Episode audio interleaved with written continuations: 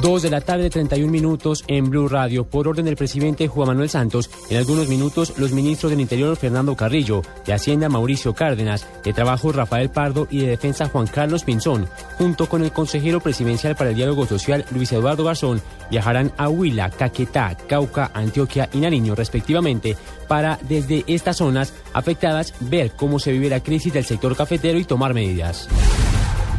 Los familiares de Eustogio Colmenares, director del periódico La Opinión de Cúcuta, asesinado frente a su casa el 12 de marzo de 1993, pidieron al fiscal general Eduardo Montealegre que declare el crimen como un delito de lesa humanidad para que los responsables no evadan la justicia.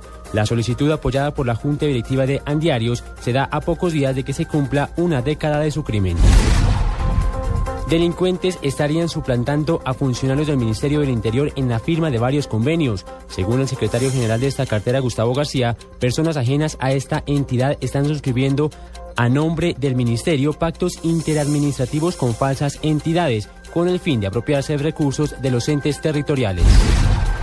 Un grupo de seguidores del presidente venezolano Hugo Chávez, provenientes del estado de Guárico, se congregó a pocos metros del Hospital Militar de Caracas para expresar apoyo al gobernante tras dos semanas de internamiento sin que se haya ofrecido un nuevo parte médico sobre la evolución de su cáncer. Mientras tanto, la oposición crece la incertidumbre y el descontento con la falta de información sobre la salud del presidente Hugo Chávez.